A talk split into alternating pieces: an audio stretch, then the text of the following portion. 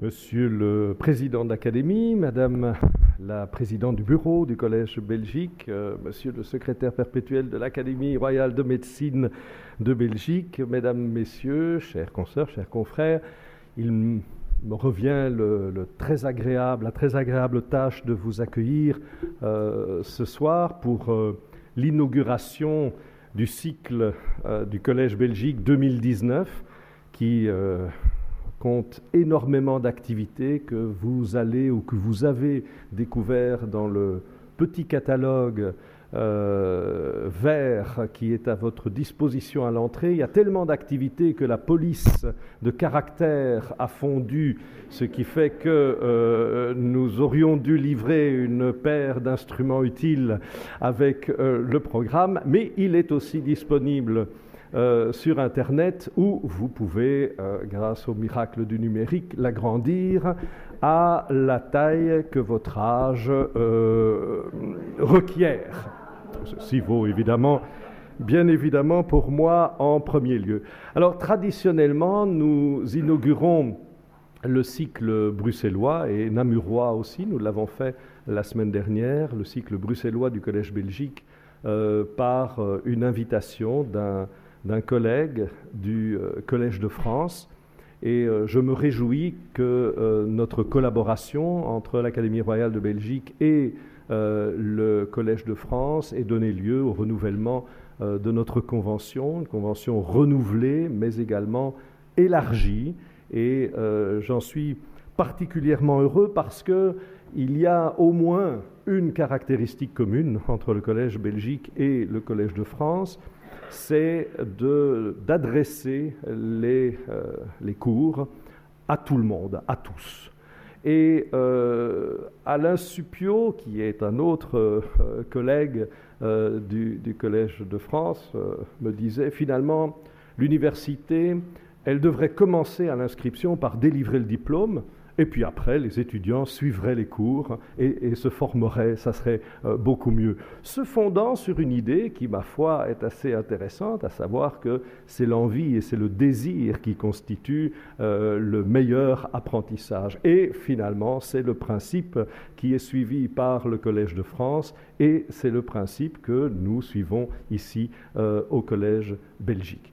Collège Belgique, dont je voudrais bien évidemment remercier euh, tous les acteurs, à commencer par euh, sa présidente, Claude Tomberg, mais aussi son administrateur, euh, Jean-Pierre Devroy, et toute l'équipe qui les accompagne pour ce gros travail que vous ne percevez pas, mais qui est tout à fait fondamental. Alors, ce soir, on parlera de génétique. On en a parlé hier, parce que hier, l'Académie royale de médecine accueillait parmi ses membres associés Emmanuel Charpentier. Donc on a parlé effectivement de génétique, on a parlé de copier-coller génétique d'une certaine manière. Euh, il y a un an, je vous rappelle que nous entendions Edith Hurt euh, aussi sur de l'épigénétique, et puis aujourd'hui Thomas Lecuy, que je voudrais remercier très sincèrement de nous faire l'honneur de sa présence ce soir. Je vous souhaite une excellente, et je n'en doute pas, une excellente soirée, et je passe immédiatement la parole à Claude Tomberg.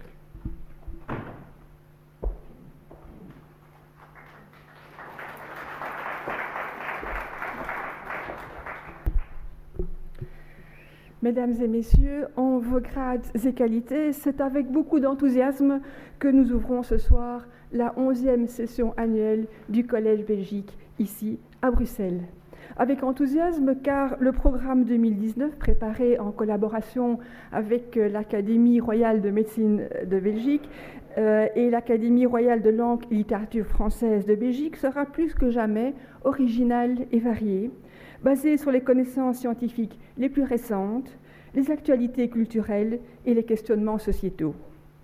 Le Collège Belgique, c'est d'une certaine manière y regarder de près afin de voir loin. En effet, les cours-conférences euh, proposent des réflexions sur des sujets de société interpellants, interrogent les perspectives d'avenir sans concession, avec lucidité, mais également avec l'espoir de favoriser la réflexion, la critique et les choix d'avenir les plus pertinents. Le Collège Belgique, c'est une des plus belles manières de suggérer que la meilleure façon de prédire l'avenir, c'est de contribuer à le créer. C'est avec enthousiasme également car le Collège Belgique fête son dixième anniversaire. Oh bien sûr, me direz-vous, l'âge n'a aucune importance, à moins d'être une bouteille de vin. Il me semble néanmoins intéressant de souligner dix années d'un succès qui ne faiblit pas. Bien au contraire.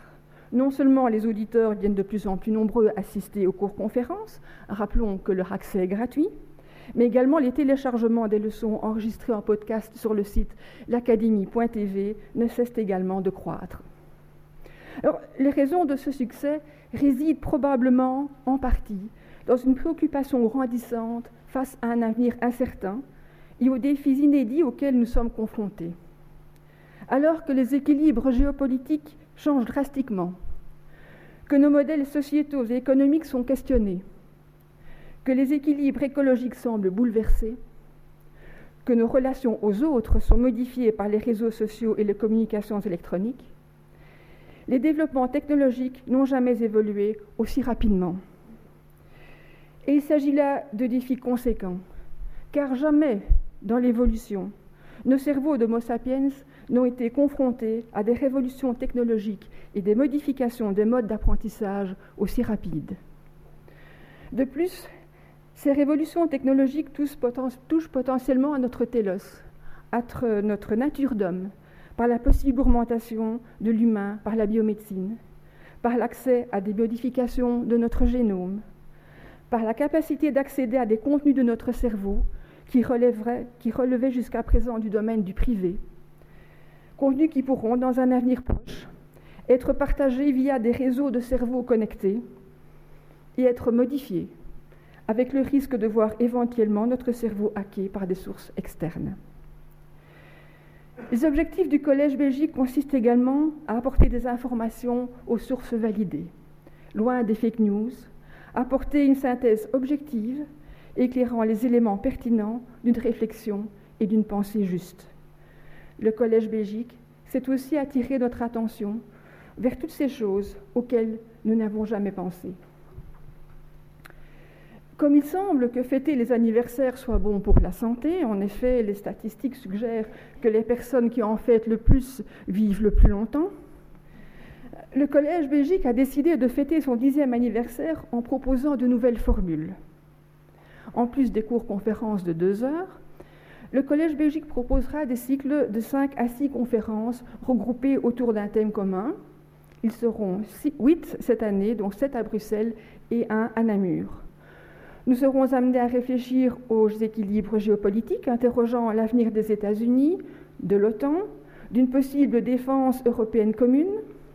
Nous serons invités à tirer les leçons du passé pour engendrer l'avenir, en analysant les économies préindustrielles et en nous rappelant que notre pays a souvent été à l'avant-garde dans bien des domaines.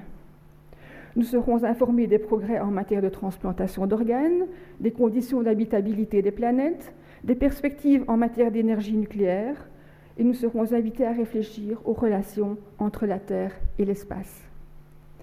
le succès du collègue Belgique grandissant, ces activités vont également dépasser euh, nos frontières et quatre cours-conférences autour du thème Au-delà de l'humain seront dispensées à Paris.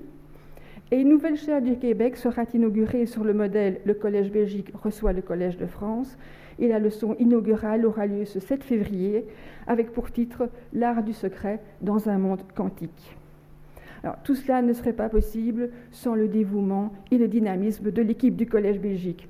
Jean-Pierre Debroy, qui a repris il y a un an les rênes du Collège euh, Belgique et qui a admirablement succédé à Majesty Boone, qui nous fait l'honneur d'être présente ici ce soir, et donc, il y a repris les rênes de ce collège belgique et veille, je peux vous le dire, à tous les détails pour assurer le succès du collège belgique. Je voudrais l'en remercier chaleureusement, ainsi que Léonore Ponsin et Alice Springel qui gèrent le collège belgique à Bruxelles, Stéphanie Kless et Valessa Colombana qui gèrent le collège belgique à Namur, Kevin Saladé qui gère le collège belgique à Charleroi, Loredana Buscemi qui réalise les graphismes et notre équipe de preneurs de son et d'images Nezat Mohamed et Colin Pivin.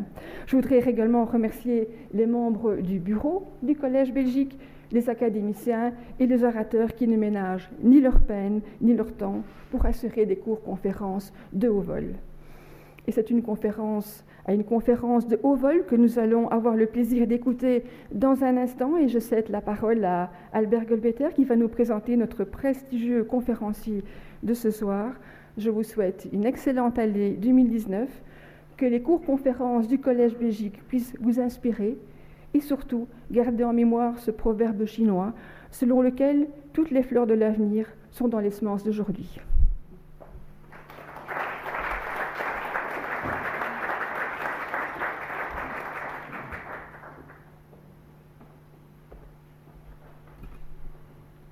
Euh, mesdames et messieurs, nous avons la double chance aujourd'hui d'avoir, pour cette séance inaugurale de la session 2019 du Collège Belgique, un orateur remarquable qui va nous entretenir d'un sujet passionnant.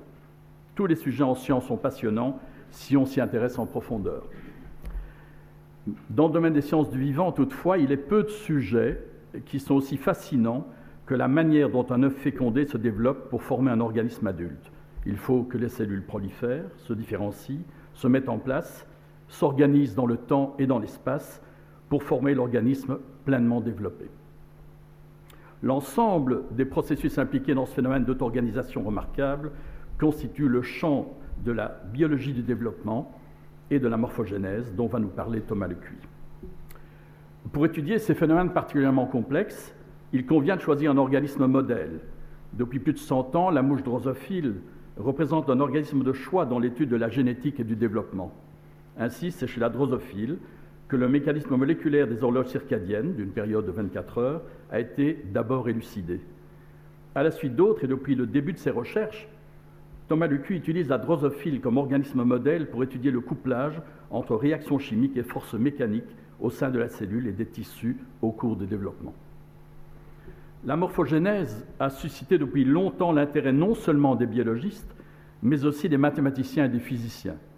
Ainsi, dès 1917, le biologiste et mathématicien écossais Darcy Thompson étudiait en termes physico-mathématiques la genèse des formes biologiques dans son livre On Growth and Form, traduit en français sous le titre Forme et croissance.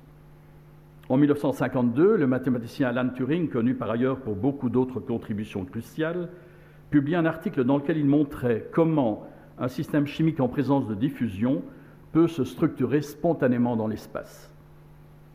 Comme le montre le titre de son article, The Chemical Basis of Morphogenesis, Turing s'intéressait aux bases chimiques de la morphogénèse.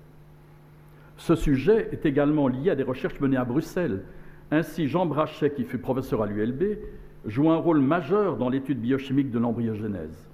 Son père, Albert Brachet, fit son doctorat à l'Université de Liège avant de devenir recteur de l'ULB, où il créa une fameuse école d'embryologie et publia en 1927 un livre intitulé La vie créatrice des formes, ce qui nous ramène directement au sujet euh, dont nous parlera Thomas Lepuy. Il convient aussi d'évoquer les travaux d'Ilya Prigogine à l'ULB, dans la continuation de ce Turing, sur le rôle des instabilités dans les processus d'auto-organisation spatio-temporelle en chimie et en biologie. Les premiers travaux de Prigogine sur les structures dissipatives ont été publiés voici 50 ans précisément.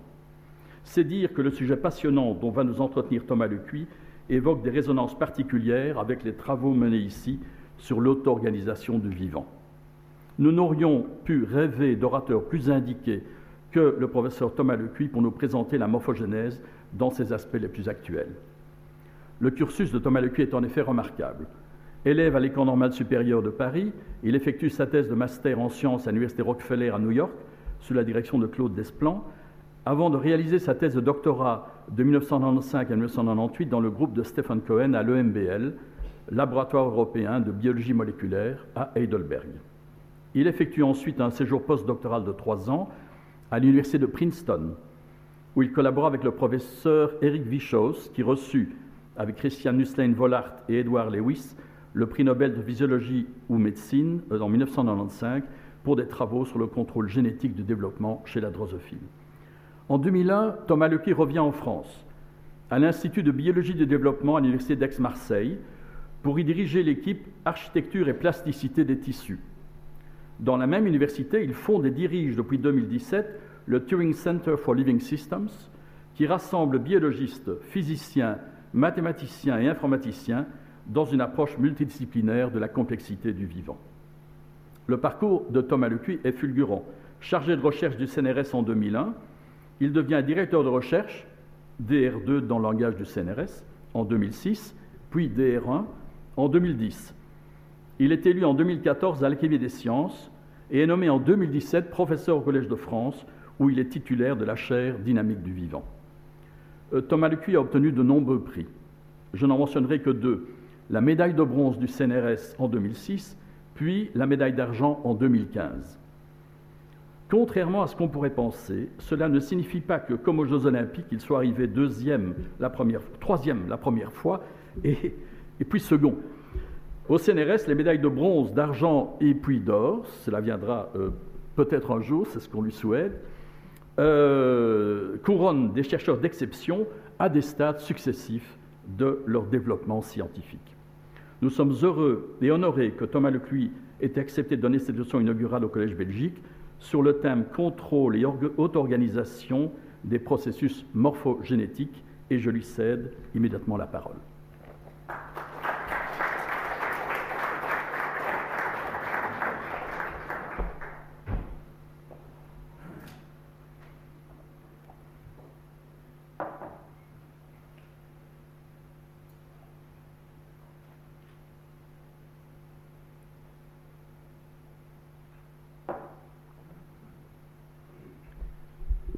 Mesdames et messieurs, c'est un grand bonheur que d'être parmi vous ce soir et je vous remercie de l'honneur que vous me faites euh, d'être là pour intervenir lors de l'inauguration de cette nouvelle année que je vous souhaite excellente à toutes et à tous.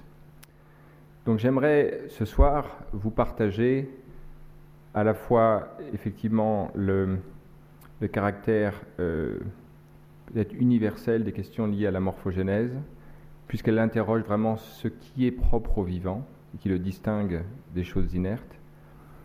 Les progrès fulgurants euh, qu'il y a eu lors de ces dernières décennies, vous verrez que mon propos ce soir se veut aussi historique dans l'évolution des concepts et aussi annonciateur d'une nouvelle façon de faire de la recherche qui est intrinsèquement pluridisciplinaire, y associant bien sûr biologistes, mais aussi physiciens, mathématiciens et informaticiens. Je sais que parmi vous, il y a des non-scientifiques, mais vous tous êtes curieux, et donc j'espère que votre curiosité sera satisfaite par le parcours que je vous propose ce soir. Donc vous voyez dans le titre de euh, cette intervention, contrôle et auto-organisation. Contrôle est un mot commun qui décrit aussi les fonctionnements des sociétés humaines. Auto-organisation peut-être moins. Euh, je me propose de montrer les contributions respectives de ces deux notions dans euh, l'explication de l'émergence de structures au cours du vivant.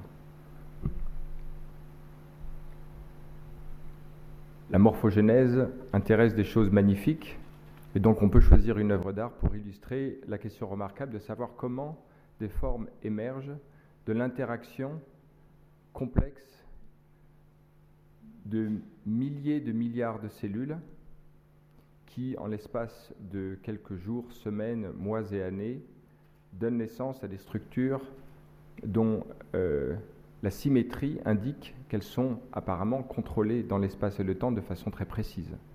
Pensons aux millions de milliards d'opérations qui ont concerné les cellules, qui ont dû se diviser, se déplacer et finalement donner naissance à ces structures magnifiques. Et donc, euh, voilà ici introduit la question de l'organisation spatiale et temporelle des processus à l'échelle de la cellule. La cellule étant l'unité fondamentale à partir desquelles, comme les grains de matière à partir desquels euh, l'architecture du vivant euh, s'élabore. Tout organisme part d'une cellule pour en devenir un organisme complexe comprenant plusieurs milliards de cellules la forme qui caractérise euh, tout organisme a déjà une caractéristique, c'est sa stabilité. Pour autant, la matière qui le constitue se renouvelle. Aujourd'hui, nous avons tous un certain nombre de cellules. Revenant dans quelques semaines, la plupart de nos cellules seront nouvelles. Seules nos cellules neuronales auront persisté. Donc la matière qui nous constitue est constamment renouvelée.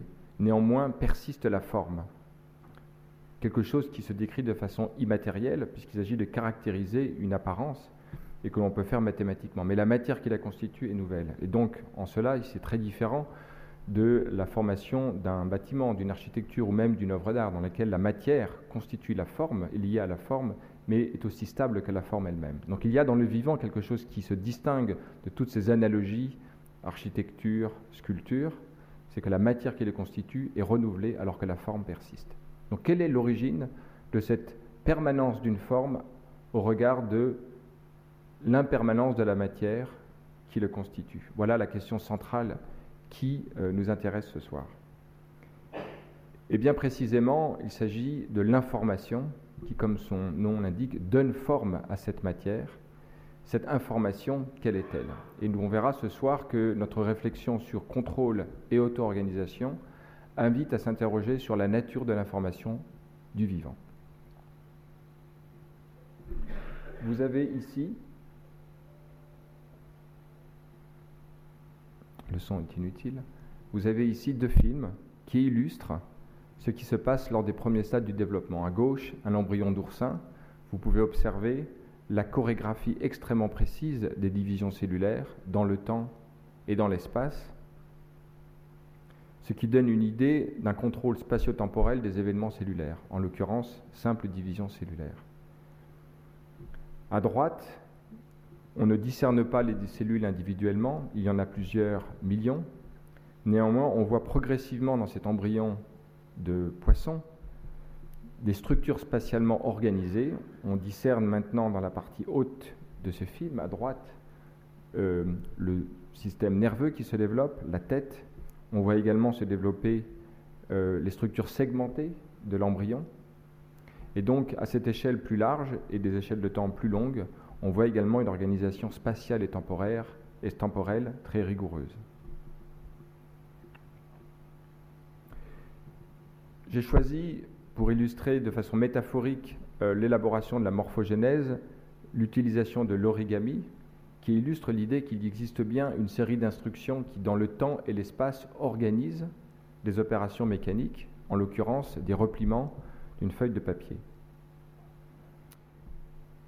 Ce qui est caractéristique dans cette métaphore, c'est que l'information a vis-à-vis -vis de la mécanique une position hiérarchique. Elle le contrôle, comme l'indique cette flèche, et donc, on verra euh, l'utilité de cette représentation d'une information située hiérarchiquement en amont des processus mécaniques qui gouvernent et qui permettent l'élaboration de la forme.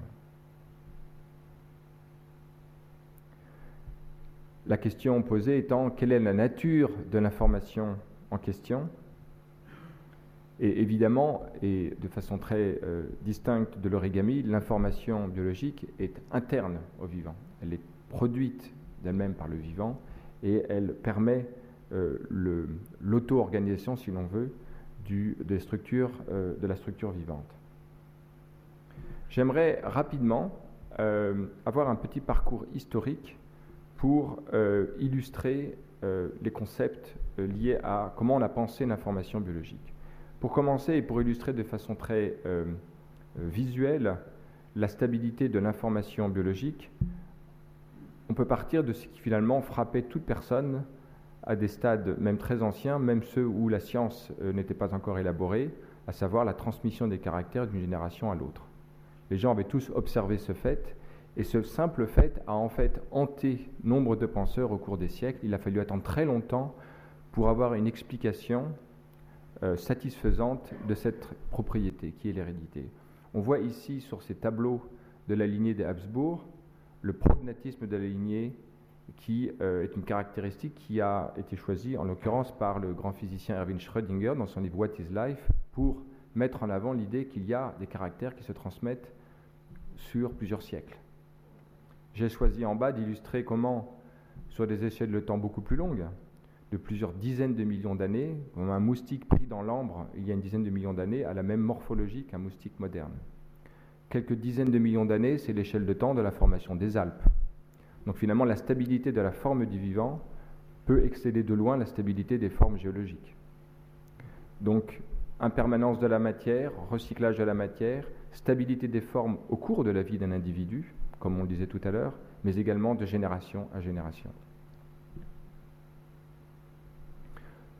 Donc le parcours historique que j'aimerais euh, euh, partager avec vous ce soir pourrait commencer simplement au XVIIIe siècle, qui est le siècle dans lequel a été initiée une pensée matérialiste des, de la morphogénèse.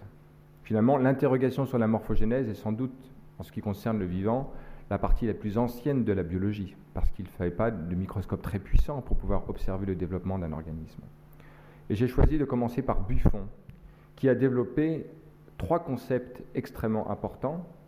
Celui de molécules organiques, dans les propres termes qu'il a choisis, qui décrit l'idée en fait d'une décomposition particulière du vivant, qu'on peut imaginer être des cellules, même s'il ne les caractérise pas encore, euh, ou des molécules. En tout cas, il est décrit comme molécules organiques, ce sont les propres termes qu'il utilise. L'idée également de forces pénétrantes, qui sont fondées sur le modèle de la gravitation newtonienne, c'est-à-dire d'une force qui agit à distance, mais maintenant non pas pour expliquer le mouvement des astres ou la chute des corps sur la Terre, mais les actions à distance entre ces molécules organiques. Et le troisième concept développé par Buffon est celui plus abstrait de moule intérieur, qui, s'inspirant du moule que peut utiliser le sculpteur par exemple, euh, s'étend avec une idée de moule volumique qui euh, permettrait la reproduction des formes, notamment des organes à l'intérieur du vivant. Donc une notion abstraite, mais qui indique la difficulté ou l'effort de penser l'idée d'une information représentée sous la forme de ce moule et qui serait transmise d'une génération à l'autre. Donc ces trois concepts sont extrêmement intéressants parce qu'ils montrent déjà euh, un grand effort de conceptualisation de cette question de la morphogénèse. Son contemporain, Maupertuis, euh, s'interroge dans un, ouvrage remarquable, notamment l'essai sur la formation des corps organisés, qui euh, essaye de penser également ces questions de la transmission des caractères d'une génération à l'autre, euh, s'intéresse, alors décrit également l'existence de particules qui gouvernent l'organisation du vivant. Maupertuis a lu Buffon, était très influencé par Buffon. Et il y a une, propriété particulière que j'aimerais souligner ici, c'est l'idée que ces particules euh, se reconnaissent, reconnaissent des propriétés qualitatives, qui peuvent être des propriétés euh, qu'il définit en termes d'affinité, et qui permet euh, l'association de particules, par exemple, qui appartiendraient au bras, passant dans la lignée germinale, permettant au bras de se reconstituer. Donc, l'idée que les particules se reconnaissent par affinité et permettent ainsi de transmettre d'une génération à l'autre des caractères d'une génération à l'autre. Et on voit ici déjà l'embryon d'une pensée en termes d'auto-organisation. Au XIXe siècle, j'aimerais euh, mettre en avant la contribution de Claude Bernard et en particulier voir comment, avec un effort de euh, penser la matière vivante en termes euh, physico-chimiques, c'est-à-dire d'une façon radicalement non vitaliste, et de dire que finalement, la matière vivante est gouvernée seulement par des forces physico-chimiques, mais il distinguait ce qui concernait la matière vivante de l'être vivant ou de l'organisme vivant, pour lesquels il utilisait un autre qualificatif, l'idée de force morphologique, en lesquelles on voit un peu quelque chose qui frise avec une notion de vitalisme parce qu'en fait, il, reconnaissait une différence fondamentale entre la matière vivante et l'organisme vivant, et il n'arrivait pas à concevoir que les forces physico-chimiques suffisent en elles-mêmes à expliquer l'hérédité des caractères acquis, l'hérédité des caractères euh, présents dans euh, un organisme. Donc, on voit en fait que même jusqu'au milieu du XIXe siècle, avec le Bernard, une difficulté de penser en termes matérialistes la transmission, des, euh, une caractérisation de l'information biologique. Comment ces différentes notions s'incarnent-elles dans une pensée du développement en particulier? J'aimerais ici souligner la longue tradition, euh, de grandes traditions remontant au grec, euh, la théorie de la préformation, selon laquelle le développement n'est que le déploiement par croissance d'une structure préorganisée remontant à la création euh, de tous les êtres, donc dans une pensée créationniste. Ce déploiement d'une structure repliée par simple croissance autorisait une pensée mécanique, ce qui était euh, le grand acquis de la pensée du XVIIIe siècle, de penser en termes mécaniques l'ontogénèse.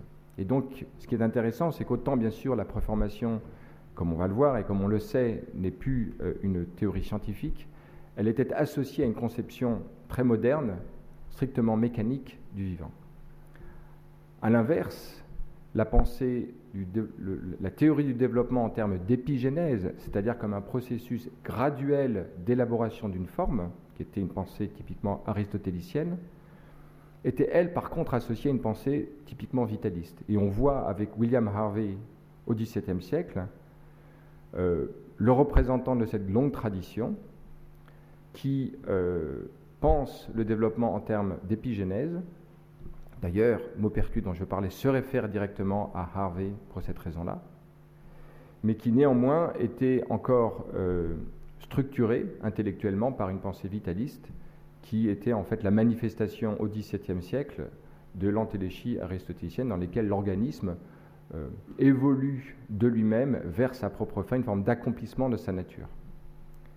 Donc finalement, on voit bien que l'enjeu était de combiner le meilleur de ces deux traditions, savoir pensée mécanique, tout en l'associant à l'épigénèse, qui est la correcte façon de penser le développement.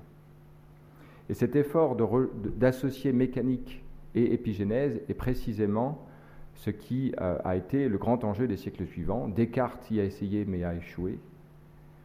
Et il a fallu attendre finalement la théorie cellulaire de l'hérédité par Théodore Boveri en Allemagne et Sutton, qui a permis de voir dans les cellules les chromosomes porteurs d'une information qui était à l'origine, et donc une structure matérielle à l'origine de, euh, des caractères développementaux. Et on voit ici une expérience en bas remarquable dans laquelle des cellules d'oursin fusionnées qui conduisaient à une ségrégation non égale des chromosomes induisaient des anomalies de développement. Première expérience qui montre que la ségrégation des chromosomes est corrélée à un développement normal ou anormal, et qui a permis de conclure que les chromosomes sont porteurs d'une information matérielle transmise d'une cellule à l'autre par la théorie cellulaire de l'hérédité, qui euh, est nécessaire au développement. Vous voyez que là, on est au tout début du XXe siècle, fin du XIXe siècle, début du XXe siècle. Il a fallu donc un très long parcours pour associer euh, conception épigénétique du développement, élaboration progressive de la forme, et puis une pensée euh, mécanique qui repose sur la découverte de l'information génétique sur des chromosomes. Donc après ce parcours qui me semble important de rappeler, J'aimerais maintenant entrer dans une caractérisation de finalement l'enjeu de définir des motifs euh, spatiaux au cours du développement. On voit ici leur illustration dans des structures très différentes, des structures euh, externes ou internes de l'organisme, d'organes ou alors de l'axe général euh, de tous les embryons et organismes. Et en particulier ici, on voit que l'un des enjeux, en tout cas d'un point de vue de la description des structures biologiques, c'est de définir des axes. Un axe antéro-postérieur, un axe dorso-ventral, un axe gauche-droite. Voilà une tâche descriptive que euh, euh, établit le scientifique. La question est de savoir comment l'organisme construit ses propres axes.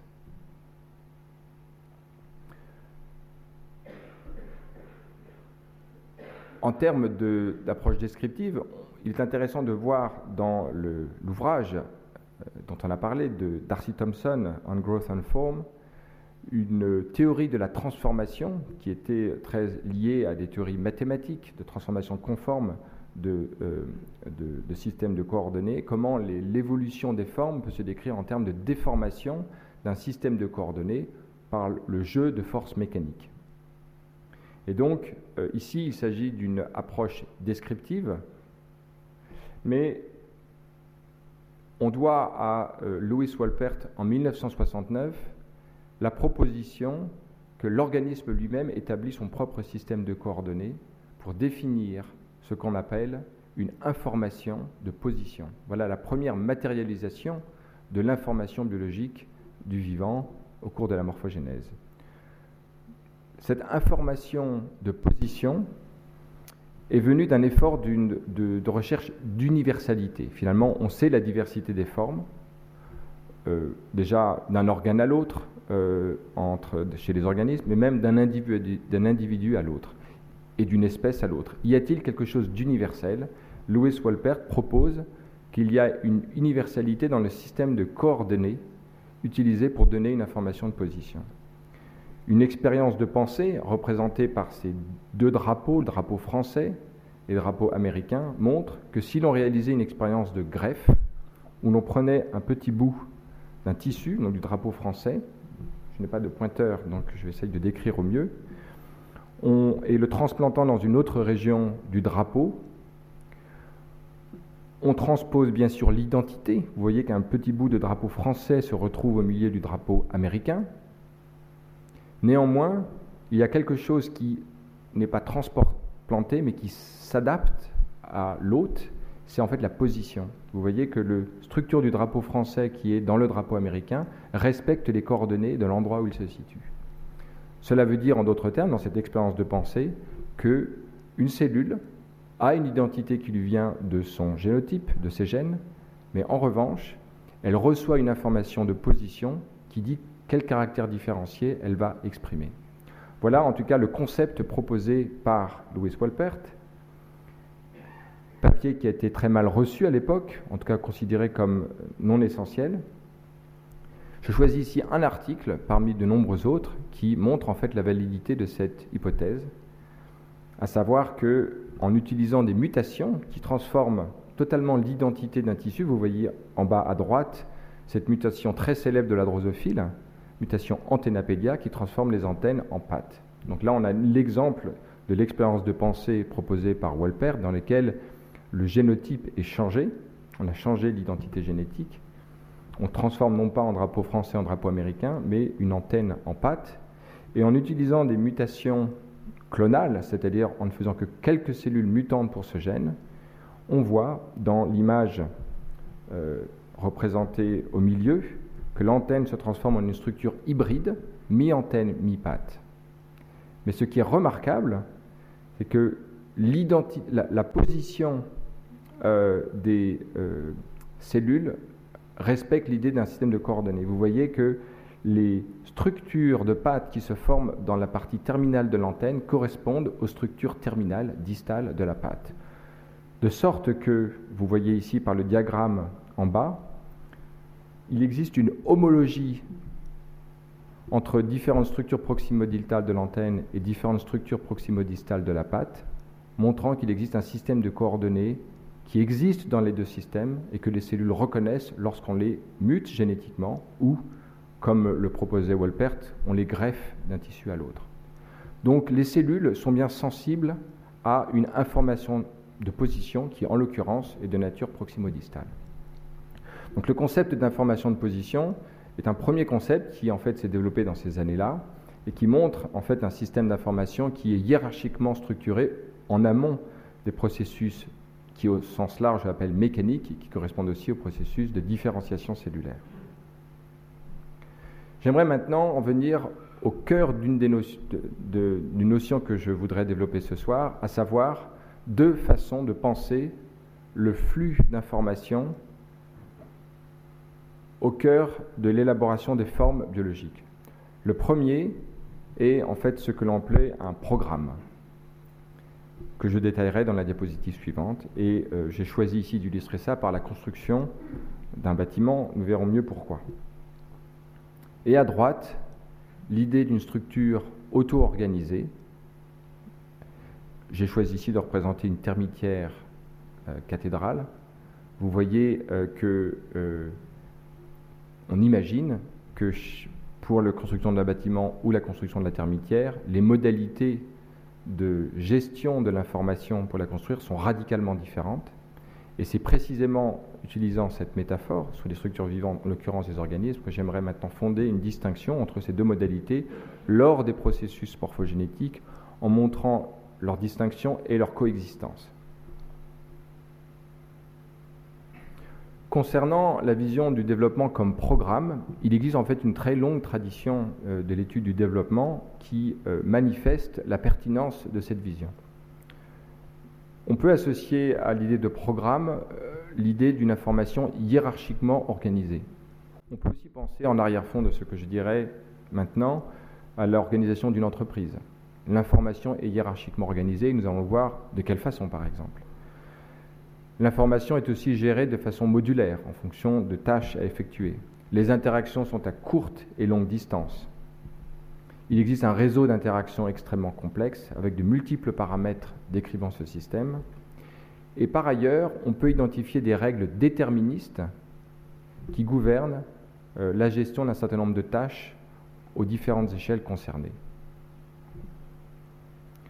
On pourrait illustrer ça de multiples façons. J'ai choisi ici de présenter quelque chose qui euh, est évidemment incompréhensible, sauf si je passe du temps à le détailler, mais illustre à droite l'idée, dans un embryon de drosophile, que vous reconnaissez comme cette grande cellule, des zones de couleurs différentes qui correspondent à des zones d'activité génétique différentes. À partir d'un embryon au début uniforme, il va y avoir une compartimentation en domaines distincts qui sont les précurseurs sous la forme de distribution de molécules différentes et d'activités génétiques différentes, des différentes structures antéro-postérieures de l'animal. En gros, il s'agit de la matérialisation moléculaire de cette fameuse information de position dont je vous ai parlé tout à l'heure. Cette information de position dans l'embryon drosophile résulte de l'activité d'un réseau représenté de façon succincte sur la gauche. Il n'est pas nécessaire de rentrer dans le détail de ce réseau, mais simplement d'identifier des structures hiérarchiquement organisées. Le gène représenté en gris, en haut à gauche, est en amont de cette cascade, gouverne l'activation d'autres gènes qui interagissent les uns avec les autres par des activations positives, négatives, et qui permettent de proche en proche de définir une information de position. Donc toutes les caractéristiques montrées euh, dans cette liste, hiérarchique, modulaire, interactions à courte et longue portée, réseaux complexes, sont manifestes dans ce type de représentation de la régulation génétique du développement. À la suite de Jacob et Monod, qui avaient montré la régulation génétique dans la vie d'une bactérie euh, interagissant avec son phage, on a pu construire dans les années 80-90 un modèle moléculaire du développement fondé sur l'idée de programme génétique gouvernant la formation notamment d'informations de position, c'est-à-dire conférant à chaque cellule des coordonnées spatiales, antéro-postérieures, dorso-ventrales, qui seraient nécessaires pour définir ensuite leur caractère différencié. Ce qui est remarquable, c'est que la quantité d'informations nécessaires pour décrire ce système est énorme. Il faut euh, l'identification des différents gènes, des différents paramètres euh, euh, caractérisant l'interaction avec ces gènes. Donc finalement, on arrive au terme de ce genre de représentation à des modèles extrêmement complexes qui peuvent laisser perplexe euh, toute personne. J'aimerais maintenant illustrer d'une façon euh, rapide euh, différentes notions associées à cette vision de programme au cours du développement. pour illustrer ici l'idée d'organisation hiérarchique, euh, on peut euh, penser à l'action de gènes en bas qui régule à distance d'autres gènes, comme le ferait un chef d'orchestre euh, gouvernant à partir d'une information, qui est ici la partition, l'action temporelle des différents éléments de l'orchestre et donnant naissance à une structure organisée, programmée, qui est effectivement la musique. Une bonne façon de, se représenter cette mission de programme est de voir finalement en quoi les gènes gouvernent des, décisions cellulaires, décisions quasi déterministes, c'est-à-dire invariables.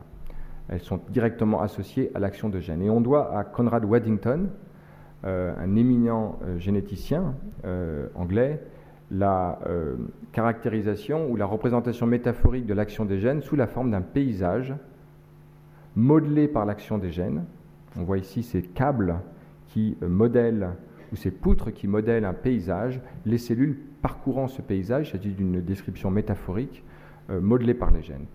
Euh, cette représentation permet de voir comment les trajectoires développementales de cellules, d'une cellule qui n'est pas différenciée à une cellule qui le devient, correspondent en fait à un parcours le long d'un paysage modelé par l'action des gènes.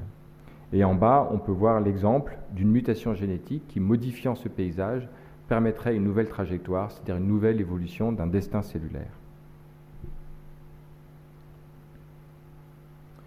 Il y a une tradition dérivée de ça qui consiste à penser le développement comme un arbre décisionnel, où en fait les cellules, à un certain stade de leur vie, acquièrent des caractéristiques génétiques qu'elles euh, transmettent de façon héréditaire dans leur descendance cellulaire, ce qu'on appelle un clone. Et vous voyez ici une expérience chez la drosophile qui montre comment des cellules qui acquièrent une caractéristique génétique représentée par une couleur verte de cette protéine fluorescente qu'on appelle la GFP, et qui est transmise jusqu'au stade adulte, donc plusieurs jours plus tard, sous la forme euh, d'une expression compartimentée dans les différents segments de l'organisme. Et euh, de façon plus générale, euh, cette vision d'un arbre décisionnel est associée au modèle selon lequel l'embryon se construit un peu comme un automate génétique qui, à chaque division cellulaire, activerait tel gène dans tel endroit. Et euh, le déploiement spatial de, de ces décisions génétiques dans les lignages cellulaires serait à l'origine de la diversité génétique des cellules au cours du développement. Donc voilà ici représenté euh, cette idée d'un contrôle des caractéristiques, différenciées par une information biologique.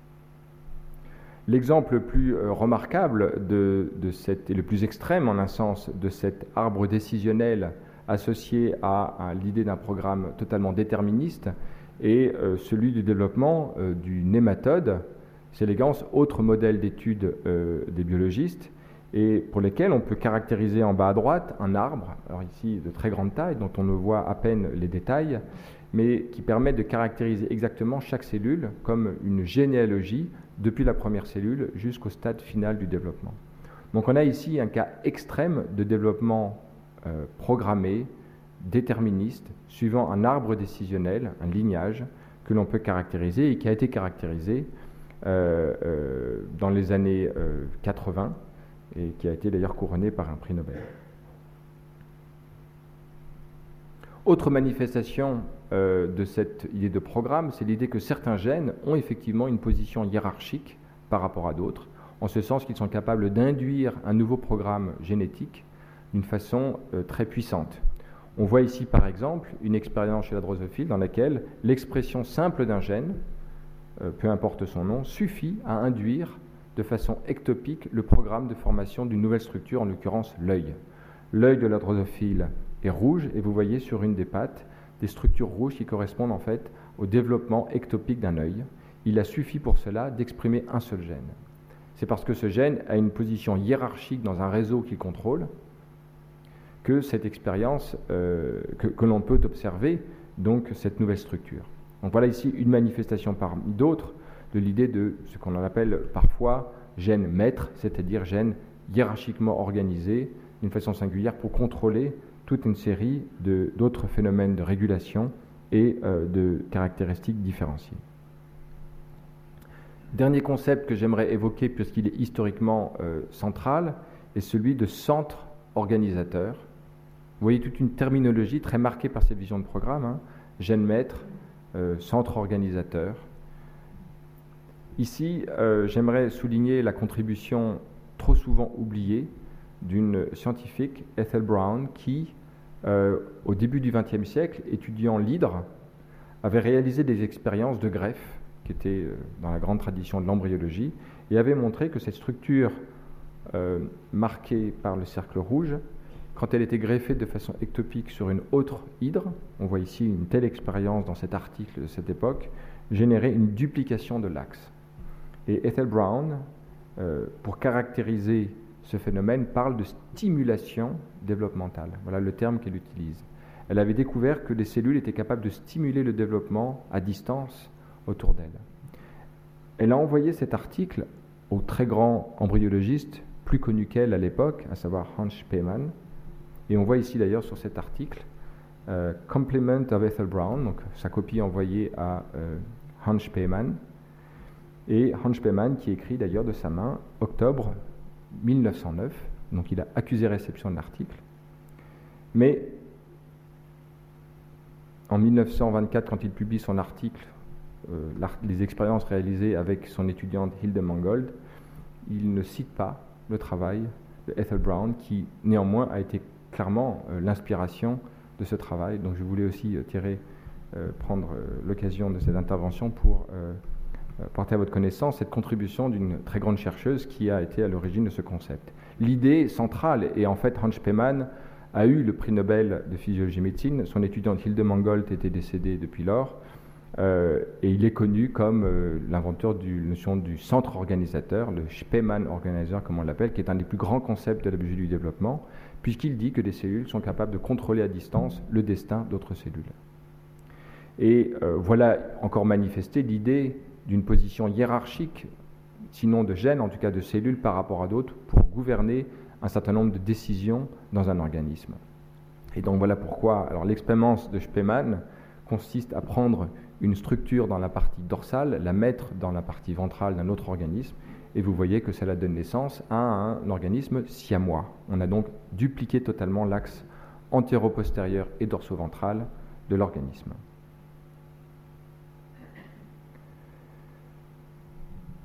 Dernier concept, celui de morphogène. Autre concept extrêmement euh, euh, fécond dans la biologie du développement, l'idée que ces centres organisateurs peuvent agir à distance en distribuant une information à distance. Et selon quelle modalité un groupe de cellules peut-il agir à distance sur d'autres? L'idée est que certaines substances puissent avoir euh, la possibilité de produire une molécule qui, euh, diffusant et formant un gradient de concentration, puisse euh, compartimenter euh, l'organisme en différentes régions. Et on peut représenter ici, voilà d'ailleurs une notion aussi associée à Wolpert, dont je parlais tout à l'heure, dans son concept d'information de position, l'idée qu'un gradient de concentration, représenté par cette courbe, compartimente l'embryon en différentes régions. Et on voit ici le modèle dit du drapeau français, utilisé par Louis Wolpert, qui caractérise en fait cette capacité de subdiviser un tissu en différentes régions en fonction de la concentration des substances. Donc on voit ici une matérialisation chimique du concept à la fois de centre organisateur et du concept de morphogène par lequel la concentration donne une information de position. Donc on a ici une matérialisation très concrète de cette notion d'information de position par la concentration d'une molécule. Dans les années 90, euh, un grand euh, nombre de laboratoires de par le monde ont identifié et montré que certaines molécules étaient des dès la fin des années 80, les années 90. Moi-même, au cours de ma thèse et euh, avant, j'ai beaucoup travaillé sur ces concepts, montré que certaines molécules étaient des morphogènes. Et on voit ici, par exemple, l'effet de la variation de la dose d'un gène qu'on peut mettre en zéro copie s'il est mutant, une copie, deux copies, quatre copies, six copies. Et vous voyez qu'une zone en brune qui correspond à l'activation d'un gène connaît un décalage progressif vers la partie médiane et postérieure de l'embryon. Ce qui veut dire qu'il y a un effet de concentration de la dose de la protéine produite par ce gène sur euh, la définition d'une frontière dans l'information de position. En fait, la flèche indique le décalage progressif d'une information de position dans l'embryon et qui dépend de la dose euh, du gène et de la substance qu'elle produit qui est issue d'une protéine. Donc, euh, euh, je voulais euh, montrer comment, à partir du concept d'information de position, on a pu développer d'abord un modèle théorique, celui du morphogène, selon lequel une concentration variable de molécules définirait une, information de position, puis par les outils de la génétique moléculaire, caractériser ces molécules et montrer leur mode d'action. Voilà ce qui clôt ce parcours sur l'idée d'un programme développemental génétiquement déterminé, dans lequel on a pu voir de différentes façons l'idée d'une organisation hiérarchique, l'idée euh, d'une organisation modulaire, certains modules faisant différentes fonctions, euh, contrôlant différentes fonctions de différenciation, et puis l'existence de réseaux complexes. Et encore une fois, soulignons la complexité des réseaux qui émergent et la quantité très vaste de l'information nécessaire pour caractériser et modéliser ces structures. Passons maintenant à une tradition qui vient plutôt des sciences physiques, typiquement celle d'un concept d'auto-organisation. Alors le concept d'auto-organisation est utilisé euh, très largement. Je l'entends d'une façon euh, restrictive pour justement parler de structures procédant d'interactions strictement locales et avec très peu de règles et de paramètres. C'est le problème classique de l'émergence de propriétés complexes à partir d'interactions locales qui peuvent être très très simples et qui ne sont pas réductibles justement à la propriété des interactions locales. Et en raison de euh, non-linéarité dans les interactions, euh, on en verra quelques exemples plus tard, on voit émerger des structures très complexes. Et dans l'exemple de la fourmilière, ici de la termitière, on sait bien qu'il n'y a pas d'architecte, il n'y a pas de termite qui ait une connaissance supérieure aux autres de ce qu'elle construit. Chacune a euh, des comportements qui sont statistiquement contrôlées par des lois statistiques qui gouvernent par exemple comment elles répondent à une concentration d'une hormone pour euh, prélever la probabilité de prélever un petit agrégat ou le déposer à un endroit ou à un autre. Et en fait, ces règles statistiques que l'on peut étudier et que certains ont étudiées de façon très précise permettent d'expliquer des organisations macroscopiques très complexes, dont on voit ici une manifestation absolument remarquable. Et donc la complexité émerge de règles simples et la quantité d'informations nécessaires pour caractériser ces systèmes est aussi beaucoup plus simple que dans des cas de systèmes programmés avec l'idée de contrôle associé. Je vais développer et illustrer l'auto-organisation de quatre façons différentes. On pourrait parler des heures et des heures sur les notions d'auto-organisation.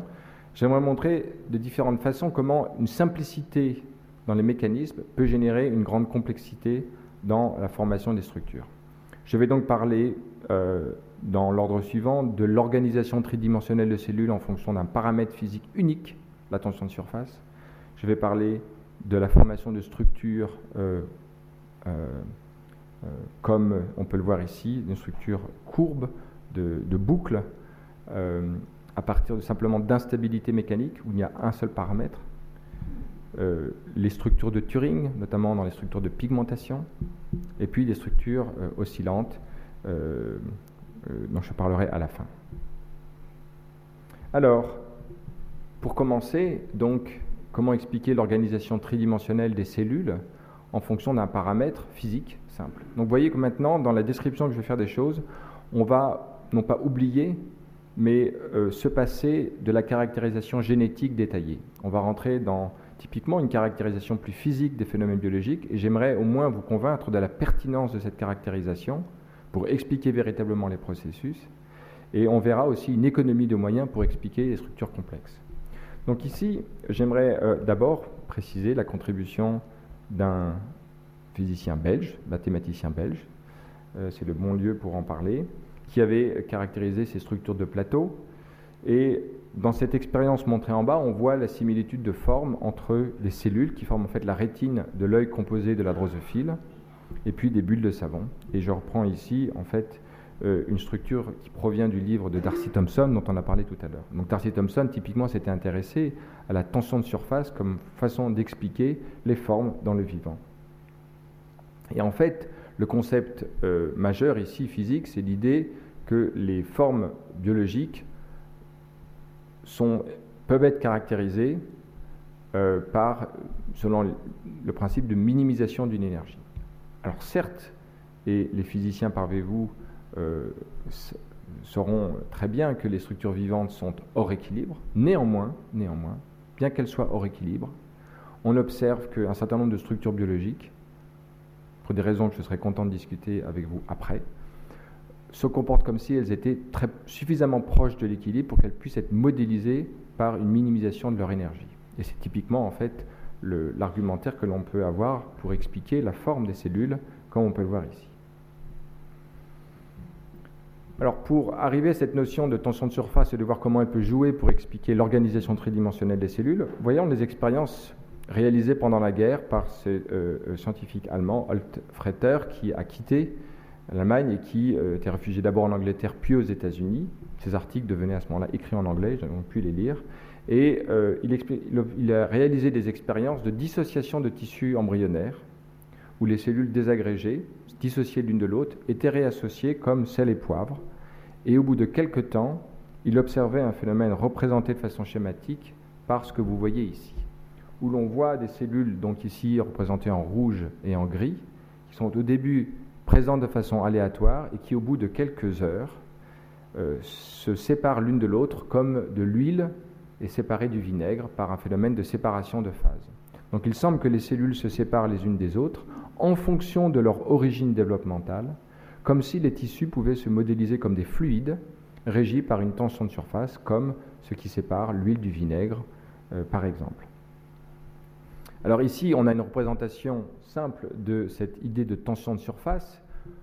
Dans un fluide, les cellules, les molécules euh, sont euh, en interaction avec leurs voisines en moyenne de façon égale, de sorte que leur, vitesse moyenne est nulle. Moyenne, je ne parle pas de vitesse d'une molécule en particulier. À l'interface puisque les molécules ont des interactions euh, différentes entre le fluide bleu et le fluide jaune, l'eau et le vinaigre, ou l'huile et l'eau, eh bien, cette asymétrie d'interaction crée en fait un rappel de la frontière vers l'intérieur, ces flèches rouges, qui crée une véritable tension de surface euh, à la, jonction entre ces deux fluides. Alors, voilà qui explique pourquoi l'huile et le vinaigre se séparent, mais si maintenant, au lieu de voir les interactions entre ces structures comme des forces d'interaction moléculaire, mais maintenant des forces d'interaction entre cellules, on peut avoir le même type de modèle pour expliquer euh, une tension de surface entre tissus. Maintenant, ce qui va rentrer en jeu, ce ne sont pas des interactions moléculaires comme il y a dans un fluide, mais des forces d'adhésion, c'est-à-dire des forces médiées par des molécules entre les différentes cellules d'un tissu. Et l'on voit ici des expériences qui montrent comment, en variant euh, un paramètre qui est en fait la quantité de molécules d'adhésion à la surface de cellules, on peut reprogrammer les cellules pour les faire se séparer les unes des autres. Et euh, un certain Steinberg avait proposé cette euh, explication du phénomène de tricellulaire comme phénomène de, mu par une énergie d'adhésion et qui dépend d'un seul paramètre quantitatif qui est en fait la quantité de molécules d'adhésion à la surface. Molécules d'adhésion étant les molécules qui médient finalement la cohésion comme une colle entre des cellules. Et donc, ici, des expériences sérielles où il démontre que le terme de tension de surface qu'il mesure expérimentalement, et on voit ici des variations dans la valeur de cette tension de surface, permet de reprogrammer l'enveloppement de différents tissus. D'accord? Euh, On voit par exemple en haut comment un tissu euh, de bourgeons de membres en verre se retrouve à l'intérieur enveloppé par des cellules pigmentées de l'épiderme. Mais maintenant, les cellules pigmentées de l'épiderme se retrouvent à l'intérieur lorsqu'elles sont mises en présence de cellules venant du cœur, parce que la tension de surface euh, est, est, différente. Et de proche en proche, les cellules qui se retrouvent plus au centre se retrouvent maintenant en, superficie lorsqu'elles sont confrontées à des cellules qui ont une tension de surface importante. Donc on voit ici un unique paramètre quantitatif, la tension de surface, comme étant capable de rendre compte de l'organisation tridimensionnelle de tissus, de cellules en tissus. Et euh, dans les années 90, 80, 90, ce phénomène de tension de surface a euh, été euh, très populaire pour expliquer notamment certains modèles de morphogénèse. Aujourd'hui, on explique la tension de surface comme paramètre très important, mais en l'associant aussi à des phénomènes de tension contractile des cellules. Je n'ai pas le temps de développer cette notion. Mais au moins ici vous convaincre qu'on peut penser et expliquer euh, par euh, un concept physique unique, une grandeur quantitative unique, la tension de surface, l'organisation tridimensionnelle des cellules dans un tissu. Voilà la première illustration d'un concept d'auto-organisation dans lequel finalement on ne parle pas ici d'activité génétique, on dit simplement les cellules ont une propriété, une tension de surface, et la variation de tension de surface entre deux, euh, euh, la tension de surface qui résulte de propriétés différentes d'adhésion entre deux populations de cellules explique leur arrangement tridimensionnel. Maintenant, comment peut-on expliquer les circonvolutions du cortex, par exemple? Voilà quelque chose qui, à première vue, semble extrêmement complexe, Néanmoins, on peut expliquer d'une façon assez précise les motifs de circonvolution du cortex chez tous les animaux, et en particulier chez Homo sapiens, à partir euh, d'instabilité mécanique. Et en particulier en disant que la matière grise et euh, la matière blanche, donc la partie périphérique euh, corticale, la matière grise, est aussi molle que la matière blanche qui est plus à l'intérieur, mais que la croissance différentielle de la matière périphérique donne naissance à euh, des froncements dans ce tissu qui donnent naissance à des sillons. Alors on voit ici à droite une expérience avec autre chose que du cerveau, mais euh, des polymères, des gels, dans lesquels on réalise une croissance différentielle de la partie superficielle par rapport à la partie interne. Et on voit exactement se produire ces fameux sillons, qui ne sont pas sans rappeler les sillons que l'on voit dans un cerveau. Et à gauche, j'ai représenté dans cette euh, euh, publication euh, à la fois les caractéristiques quantitatives de cette complexité des sillons dans, un véritable cerveau au cours, donc en, comparant différentes espèces de mammifères, mais également des simulations numériques qui modélisent ce, processus de croissance différentielle, et puis les expériences réalisées avec les polymères, comme je viens d'en parler, et qui toutes montrent en fait que euh, effectivement les motifs de circonvolution du cerveau peuvent s'expliquer selon un paramètre de croissance différentielle sur des tissus mous. Et donc finalement, euh, c'est en raison d'instabilité mécanique qui proviennent de cette croissance différentielle que l'on peut expliquer l'apparition de ces euh, différentes circonvolutions. Et ce qui fait que tel ou tel sillon se produit à tel ou tel endroit du cerveau est essentiellement déterminé par les conditions initiales, à savoir la forme de l'encéphale, avant que ne se forment les premières circonvolutions. Donc finalement ici, les nombres de paramètres pour décrire ce système, c'est la forme initiale du cerveau, avant les circonvolutions, puis l'instabilité mécanique qui provient de la croissance différentielle. Les modèles physiques sous-jacents sont très très simples par rapport à la complexité des modèles génétiques qui permettraient d'expliquer pourquoi à tel endroit il y a un sillon. De la même façon, on peut expliquer le bouclage d'organes comme euh, l'intestin, dans lequel on peut voir ici un véritable intestin avec ses boucles caractéristiques, et ici un simulacre euh, euh, en, matière plastique qui montre comment aussi la croissance différentielle du tube par rapport au tissu plan, le mésentère qui est associé, donne naissance à des instabilités mécaniques qui produisent, par minimisation de l'énergie élastique du système, ces fameuses circonvolutions. Donc on voit ici encore une description physique élémentaire qui explique le bouclage d'organes comme euh, l'intestin. Troisième grand exemple, euh, celui euh, qui vient en fait effectivement de Alan Turing, et les instabilités qu'il a décrites mathématiquement, et qui en fait euh, peut être résumé par ce qu'il y a dans cette structure, ce cadre au centre, dans lequel vous voyez deux molécules, une rouge et une bleue, et il y a deux caractéristiques essentielles. La molécule rouge est un activateur, s'auto-active, et elle induit aussi son propre inhibiteur. Elle induit une molécule qui va euh, inhiber sa propre activité. On retrouve en biologie cette, euh, euh, ce type de motif dans de nombreuses situations. Pourquoi, comment se fait-il qu'un activateur induit son propre inhibiteur, comme si on appuyait sur l'accélérateur et le frein en même temps? En biologie, c'est très fréquent, et Alan Turing propose une explication très puissante et très simple, mathématique, selon lequel, en donnant à ce système des propriétés euh, particulières, notamment le fait que l'activateur diffuse moins que son propre inhibiteur, on a alors des instabilités qui émergent. À partir d'un milieu homogène initial, où on a les molécules bleues et les molécules rouges distribuées de façon uniforme dans, une, dans un tube, au bout de quelques temps, on voit des hétérogénéités apparaître. Et en fait, l'idée intuitive est représentée par le graphe ici, puisque l'activateur s'auto-active et diffuse peu, il va s'amplifier plus rapidement que l'inhibiteur qu'il induit, qui lui va diffuser. En même temps qu'il est produit localement, il va diffuser et donc sa concentration locale va être moins importante que son propre activateur.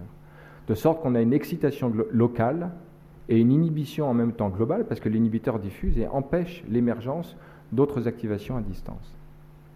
Et en étudiant la forme mathématique de ce type d'instabilité, on peut montrer par exemple qu'il y a des longueurs caractéristiques qui apparaissent euh, et qui se manifestent sous la forme par exemple des taches de pigmentation ou de bandes de pigmentation suivant les caractéristiques, euh, des concentrations, euh, diffusion respectives des activateurs et d'inhibiteurs.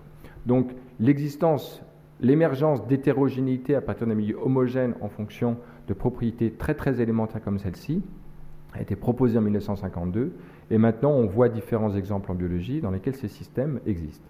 Je vous montre ici une expérience de pigmentation chez le poisson qui montre, bon déjà vous reconnaissez ces différentes bandes de pigmentation chez le poisson, il y a aussi une expérience de perturbation dans laquelle on a enlevé des cellules et le processus de cicatrisation, de réparation montre la dynamique de ce système et qui, en particulier, a de grandes conformités avec ce qu'on attend d'un système de Turing. et à droite, on voit une simulation numérique qui, en fait, en fonction d'un ensemble de paramètres, montre comment, effectivement, on a le même type de phénomène selon un modèle de Turing. Voilà, on a plein de façons différentes d'illustrer euh, ce, type de phénomène, mais je voulais montrer comment euh, euh, un, réseau chimique extrêmement simple, simplement saisi par ces interactions et des coefficients de diffusion différents, suffit à expliquer l'émergence de structures pigmentées, par exemple, très variées. J'aimerais finir par quelque chose qui est aussi très vaste et qu'on pourrait illustrer de multiples façons. Je ne vais pas le faire sous la forme du cycle cellulaire, mais sous la forme d'instabilité temporelle cette fois-ci, et qui se manifeste au cours du développement et que nous avons beaucoup étudié dans mon laboratoire, et qui se voit très bien dans ce film où vous observez des cellules et vous voyez qu'elles changent de forme au cours du temps, comme euh, si chacune euh, se contractait puis se relâchait. Il y a comme s'il y avait un pacemaker dans chacune de ces cellules. Vous voyez également en vert une structure qui apparaît puis disparaît et qui euh, apparaît alors que la cellule progressivement réduit sa surface et qui disparaît, donnant ensuite une relaxation de la cellule. Cette structure en vert en fait est un moteur moléculaire qui convertit l'énergie chimique en énergie mécanique et permet euh, la contraction de chacune de, ces cellules, de la même façon qu'elle permet la contraction de nos muscles euh, chez, chez, les vertébrés et les invertébrés. Ce type de comportement oscillatoire des réseaux contractiles et de la forme cellulaire est gouverné par des réseaux mécanochimiques très complexes. On peut avoir des comportements oscillants par euh, également un réseau d'activateurs inhibiteurs, comme je l'ai représenté ici en rouge et en bleu. On reconnaît les mêmes motifs d'activation, d'auto-activation d'activateurs et d'inhibition et d'inhibiteurs, mais maintenant, au lieu de voir ce qu'il se passe quand les coefficients de différence sont différents, comme on l'a vu avant avec Turing, maintenant ici, on dit que l'activation est très rapide par rapport à la réaction de l'inhibiteur.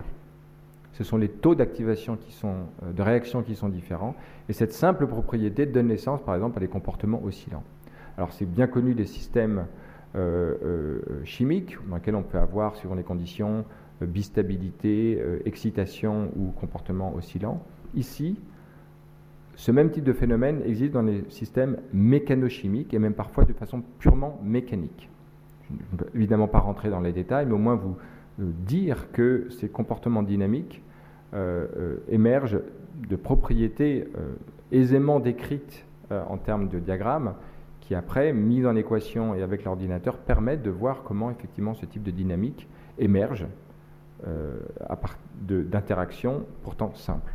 Et on a ici en phase de, systèmes dynamiques complexes dans lesquels le répertoire de formes spatio-temporelles qui émergent de ce genre d'interaction est, très riche par rapport à la simplicité des, propriétés locales.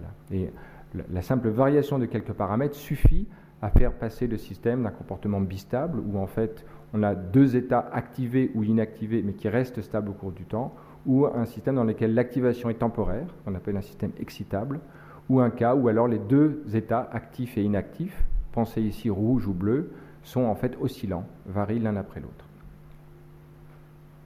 Et dernier exemple où maintenant ce n'est pas simplement un comportement oscillant, mais on peut voir maintenant une échelle plus vaste, pas simplement l'échelle de la cellule, mais l'échelle du tissu, comment des vagues d'activité peuvent se propager maintenant dans un tissu. Et vous allez voir ici en vert le même moteur la myosine, celle qui déforme les cellules, et au lieu de voir son oscillation, vous allez voir maintenant son activation dans la partie postérieure située à gauche de cet écran, et son, euh, son évolution par vague à travers tout le tissu. Donc vous voyez ici l'activation du moteur dans la partie postérieure, et à l'échelle de l'ensemble du tissu, une vague qui se propage et qui déforme en même temps le tissu. Donc ici, ce qu'on a ajouté au réseau dont j'ai parlé précédemment, ce réseau euh, d'excitation euh, oscillant, bistable, puisqu'ici on est dans un cas de bistabilité, c'est-à-dire où l'activation, une fois induite, demeure, persiste et ne s'arrête plus. On a en même temps un couplage spatial, c'est-à-dire les cellules peuvent se parler à distance. Alors théoriquement, elles peuvent le faire par la diffusion d'espèces chimiques. Là, elles le font par la transmission d'un état de force. Cela me permet d'illustrer le fait que pour communiquer à distance, on peut utiliser les lois de la diffusion du transport de molécules. On peut aussi utiliser l'action à distance que permettent les forces mécaniques qui ont la capacité d'être potentiellement quasi instantanées d'une partie à l'autre. Et donc, ici, l'information n'est pas simplement chimique, elle est mécanochimique et elle participe à euh, ces euh, comportements dynamiques, bistables ou oscillants, euh, qui se manifestent, comme je vous le montre ici, au cours de la morphogénèse d'un embryon. Donc j'aimerais finir avec cette diapositive pour finalement résumer ces deux grandes notions dont j'ai parlé ce soir, l'idée que l'organisation spatiale et temporelle des processus morphogénétiques peut se voir de deux façons différentes, qui sont des modèles idéalisés de comportement, mais qui coexistent à différents degrés euh, dans les cellules et dans les organismes. La première relève d'un programme dans lequel l'information, essentiellement vue du point de vue génétique et biochimique, hiérarchiquement organisée par rapport à la mécanique qu'elle gouverne. Et j'aurais pu vous illustrer avec plus de temps comment toute une partie de la morphogénèse d'un embryon relève de cette vision des choses. Par ailleurs, une vision plus fondée sur l'idée d'auto-organisation dans laquelle ce sont des informations locales de nature euh, mécanochimique qui, agissant sur elles-mêmes et selon des règles beaucoup plus simples, génèrent une complexité d'activités spatiales et temporelles qui se manifeste sous la forme d'activités contractiles, de déformations périodiques ou stables dans les cellules, de courbures dans des tissus comme on l'a vu, le cortex, euh, d'organisation spatiale de différents processus. Et je voudrais vraiment insister, en plus de cette distinction, sur le fait que dans ces systèmes auto-organisés, euh, l'information en question n'est pas simplement génétique, elle a également sa contribution mécanique, parce que ce qu'ont en commun la chimie et la mécanique, la chimie comme procédant de la génétique, donc la biochimie et la mécanique, c'est qu'elles définissent des temps caractéristiques, des unités de temps et des longueurs caractéristiques, qui sont les modalités selon lesquelles les cellules communiquent les unes avec les autres et organisent dans le temps et l'espace les différentes caractéristiques différenciées qui se manifestent in fine par la forme d'un organe, la forme d'un organisme. Voilà, je vous remercie.